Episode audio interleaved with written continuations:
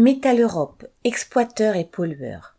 Près de 20 ans après la fermeture de l'usine Métal Europe à Noyelles-Godeau, dans le Pas-de-Calais, de récentes analyses de l'Agence régionale de la santé ARS entre parenthèses confirment qu'une importante pollution au plomb dans l'agglomération des nains carvins.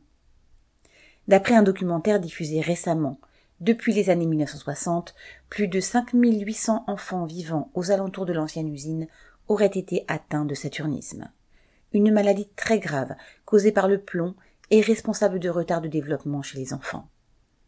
Après la révélation de ces chiffres, l'État s'est enfin résolu à lancer une nouvelle campagne de dépistage, dix ans après la dernière.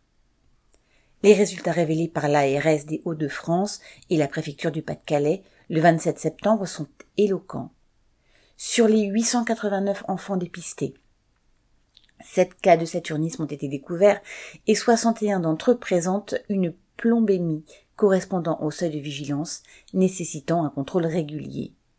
De plus, les analyses des sols effectuées dans dix établissements accueillant des enfants, ouvrez la parenthèse, écoles, crèches, collèges, fermez la parenthèse, ont révélé pour cinq d'entre eux la présence de plomb à des taux largement supérieurs au seuil admis. Le groupe minier de négoce Glencore, à qui appartenait Metal Europe, a pollué et empoisonné les travailleurs et la population pendant des décennies. En 2003, il a fermé le site, laissant 830 travailleurs sur le carreau sans se soucier de la dépollution. Depuis, il continue de sévir aux quatre coins du monde. Outre l'exploitation des travailleurs, la suspicion de multiples pollutions et de spéculation sur les matières agricoles, il a été aussi reconnu coupable de corruption en Amérique latine et en Afrique via la création de sociétés écrans pour obtenir des contrats avantageux, ainsi que de manipulation des cours de carburant aux États-Unis.